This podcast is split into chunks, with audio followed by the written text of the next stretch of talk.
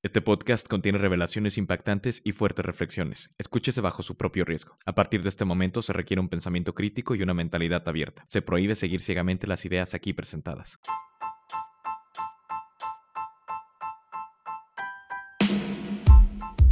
Bienvenidos a Maestría Emocional, el podcast donde buscamos entendernos. Nuestro propósito es aprender a manejar dolores y emociones para regresar a amar como niños y así vivir con mayor plenitud. Con Sebastián Struck. Hola, hola, bienvenidos a este episodio. Muchas gracias por escucharnos y gracias por todos sus mensajes positivos en espera del podcast y sobre todo también por compartir el episodio en redes sociales. Realmente creo que estas ideas pueden hacer una gran diferencia. Estoy muy emocionado por el tema que les traemos hoy. Estamos viviendo uno de los grandes cambios en cómo funcionan las relaciones y espero este episodio te sirva y resuene contigo.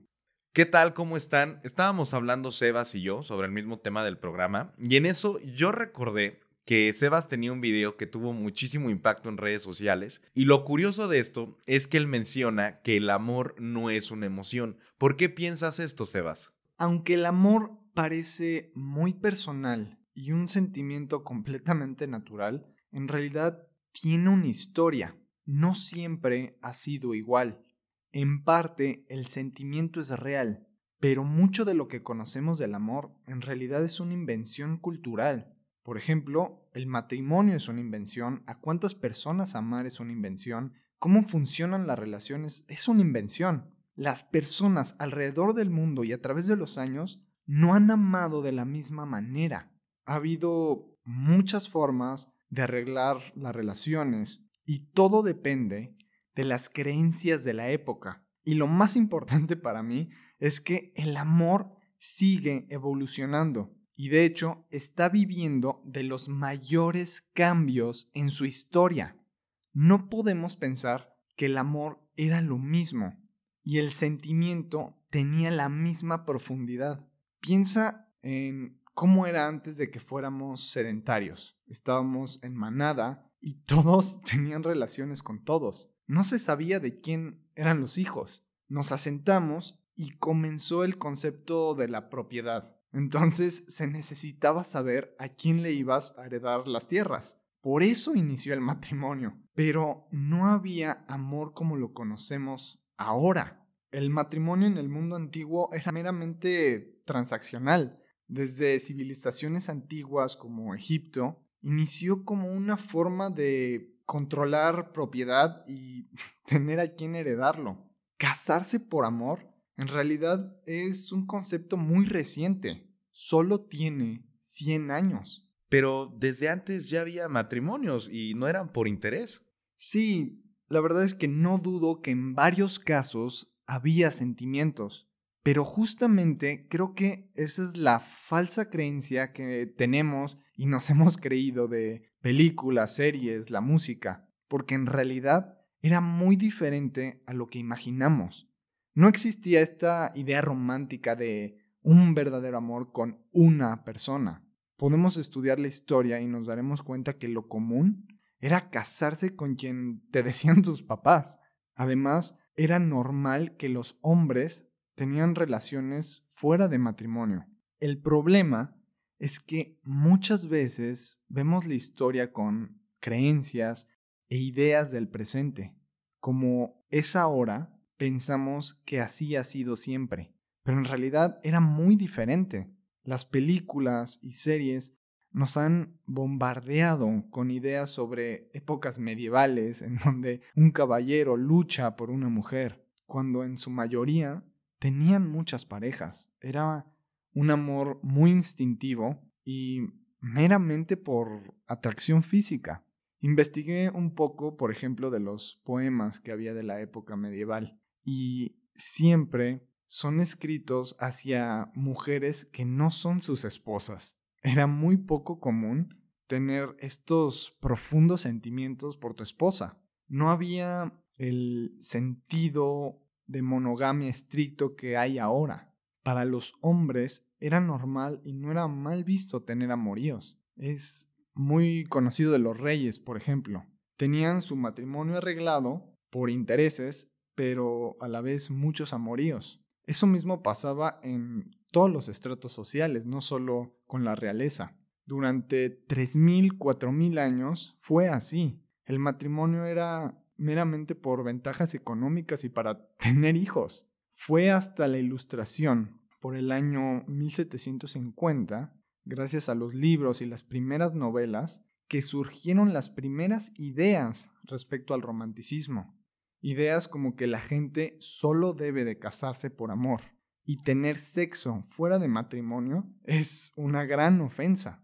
En los años 1800 en Europa, estas ideas empezaron a llegar a gran parte de la población y las parejas modernas se casaban inclusive en secreto por amor. Hay muchas historias y novelas sobre parejas que huían porque sus familias ya tenían otra pareja planeada para ellos y huían para casarse en secreto. Esas ideas florecieron en 1900. Por eso digo que el amor como lo conocemos tiene muy poco. Esta ha sido la época del matrimonio por amor, en donde tú eliges con quién casarte. Así ha seguido hasta hace poco. Yo creo que vienen muchos cambios. Justo, justo te iba a preguntar, ¿cuál crees que sea la transformación que viene? La transformación que estamos viviendo es que hay muchas opciones. Nos damos cuenta que no solo hay una alma gemela, hay muchas personas correctas y se convierten en almas gemelas con tiempo y elección. Nuestras generaciones son las que han vivido este cambio. Ahora las ciudades son más grandes, hay más opciones y estamos más conectados que nunca. Imagina una ciudad o pequeño pueblo hace 100 años. Conocías a alguien a los 15 y a esa edad te casabas te quedabas con la primera persona con la que había una conexión física. Ahora imagina Nueva York, 1950. Hay muchísima gente. Conoces a más personas y te das cuenta que hay conexión física con muchas más personas, no solo con una. ¿Qué haces? Además de grandes ciudades, ahora tenemos Internet, apps como Tinder, Instagram, Facebook, donde tienes cientos de posibles parejas a tu alcance. La gente ahora se da cuenta que hay conexión con varias personas. Ya no esperas casarte con la primera persona con la que tienes una conexión. Por eso creo que las nuevas generaciones creen cada vez menos en el amor como antes. De hecho, el amor a primera vista dejó de existir para los millennials. Ya las nuevas generaciones no creen en que hay una persona especial para ti. Tal vez suena triste, pero en realidad creo que es algo bueno, porque todo esto nos ha llevado a no elegir solamente por atracción física. Como hay muchas opciones, ahora buscamos también una conexión mental, emocional, etc. Como hay tantas opciones, ahora buscamos algo mucho más profundo. Entonces, ¿crees que cada vez habrá más poligamia? Ya sabes, o sea, más personas con más de una pareja al mismo tiempo. Sí, la verdad es que todo esto que conté es justamente para llegar a una idea que, pues la monogamia es simplemente una creencia creada por los humanos. Nuestra naturaleza es la poligamia. Está comprobado científicamente.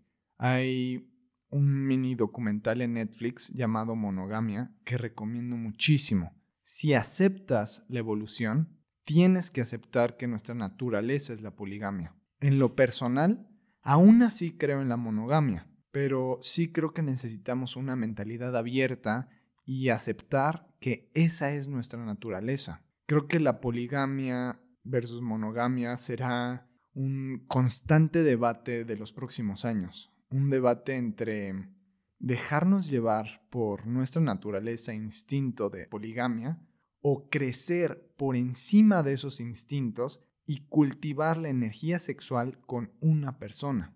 Entonces, ¿por qué sigues creyendo en la monogamia? La poligamia creo que tendrá mucho crecimiento porque es nuestra naturaleza y porque cada vez tenemos más opciones por nuestra conectividad. pero sí creo que nos daremos cuenta que eso tampoco es la solución. Seguir nuestros instintos y placeres no nos hará más felices o plenos. La solución es interna. La solución nunca va a venir de un arreglo externo. Una relación en pareja con una persona te puede hacer crecer muchísimo y puede ser lo que más nos ayuda para nuestra evolución como personas. Sigo creyendo en la monogamia, porque para mí el amor es una elección. Lo que conocemos como amor en realidad solo es una conexión química que puedes tener con otras personas. Desde mi punto de vista, la poligamia viene meramente de nuestro instinto.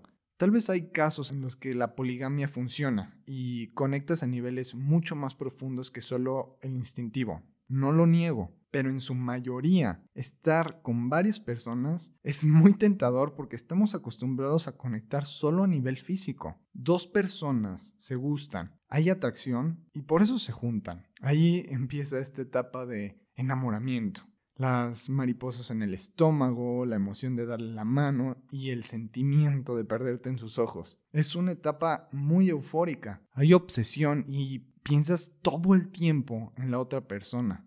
Por esos químicos, ves a la otra persona como si fuera perfecta. Lamento decir que eso no es amor.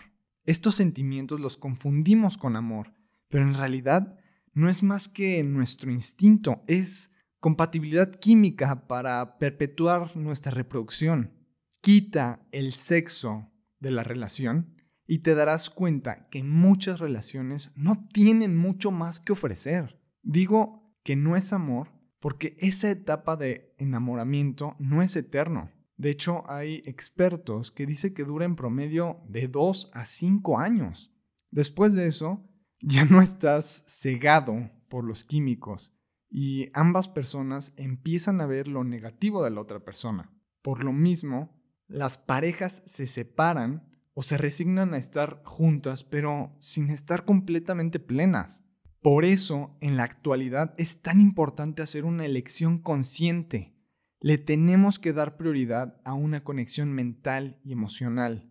Tenemos que hacer a un lado la conexión física y buscar que también seamos mejores amigos.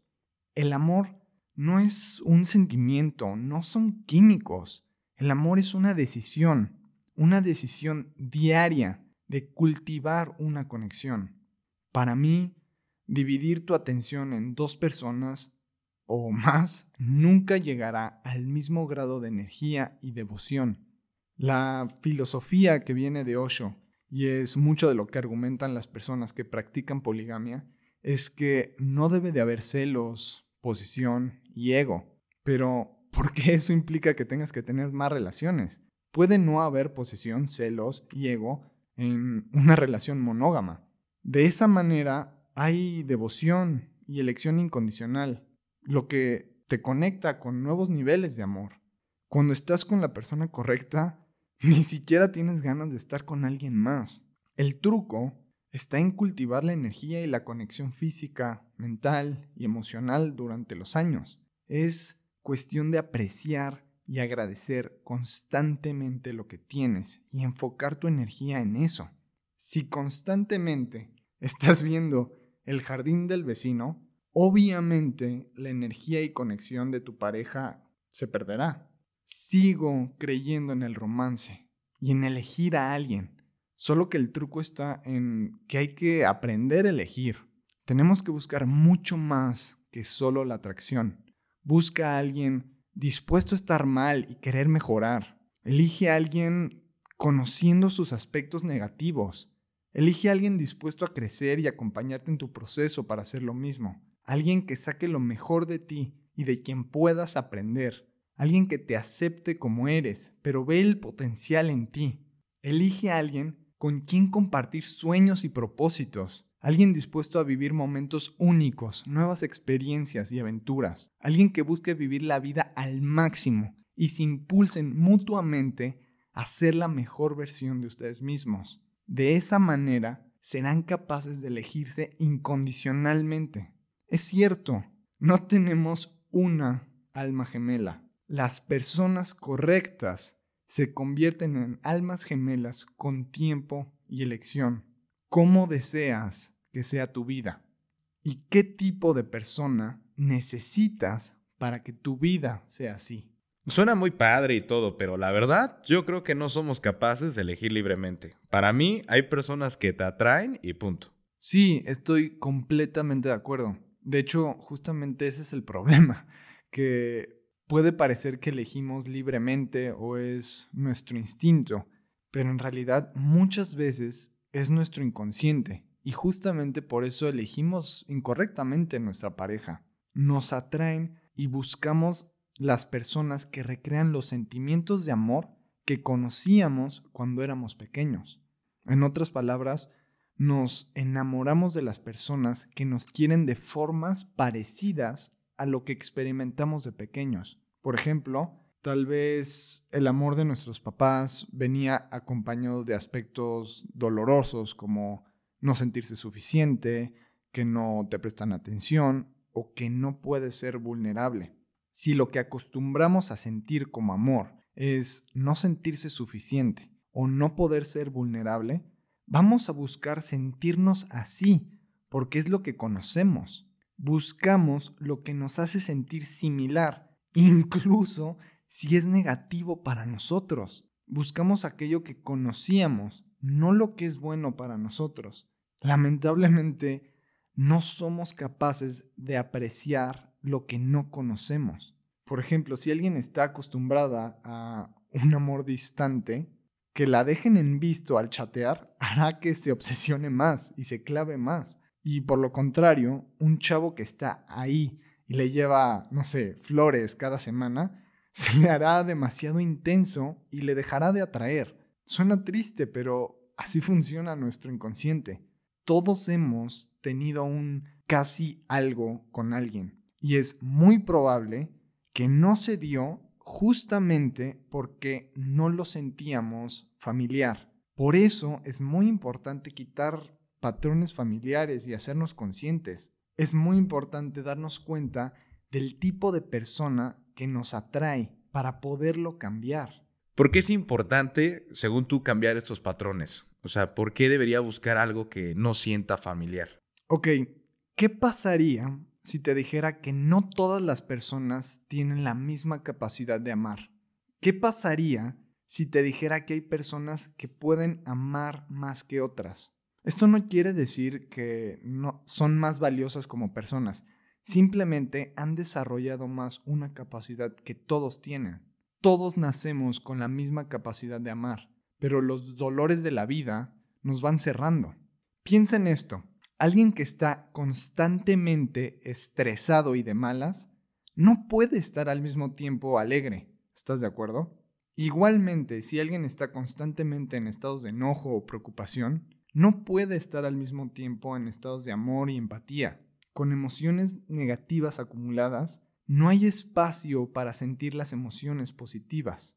Una persona en constantes estados negativos no puede amar con la misma profundidad que alguien que tiene constantes pensamientos y emociones positivas. Piensa en tu propia vida. Cuando estás feliz, eres mucho más amoroso con las personas que te rodean.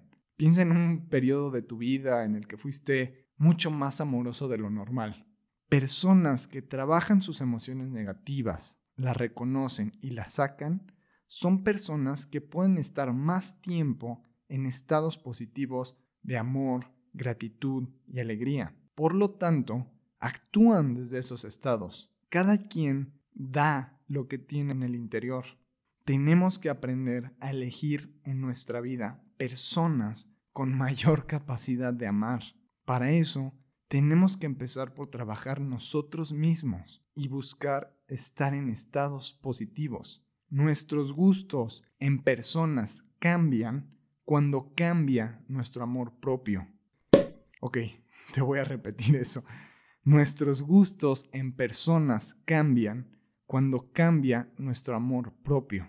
Si trabajas en ti mismo, te empiezan a atraer otro tipo de personas automáticamente, personas que vibran en estados de amor mucho más altos. Al final, aceptamos el amor que nos damos a nosotros mismos. También por eso creo que el amor no es una emoción, es un estado que eliges y cultivas. Gracias por escuchar completo este episodio y espero haya sido de gran ayuda y muy revelador. Estoy muy contento y agradecido que te hayas suscrito al podcast y te espero con mucha emoción en el siguiente episodio.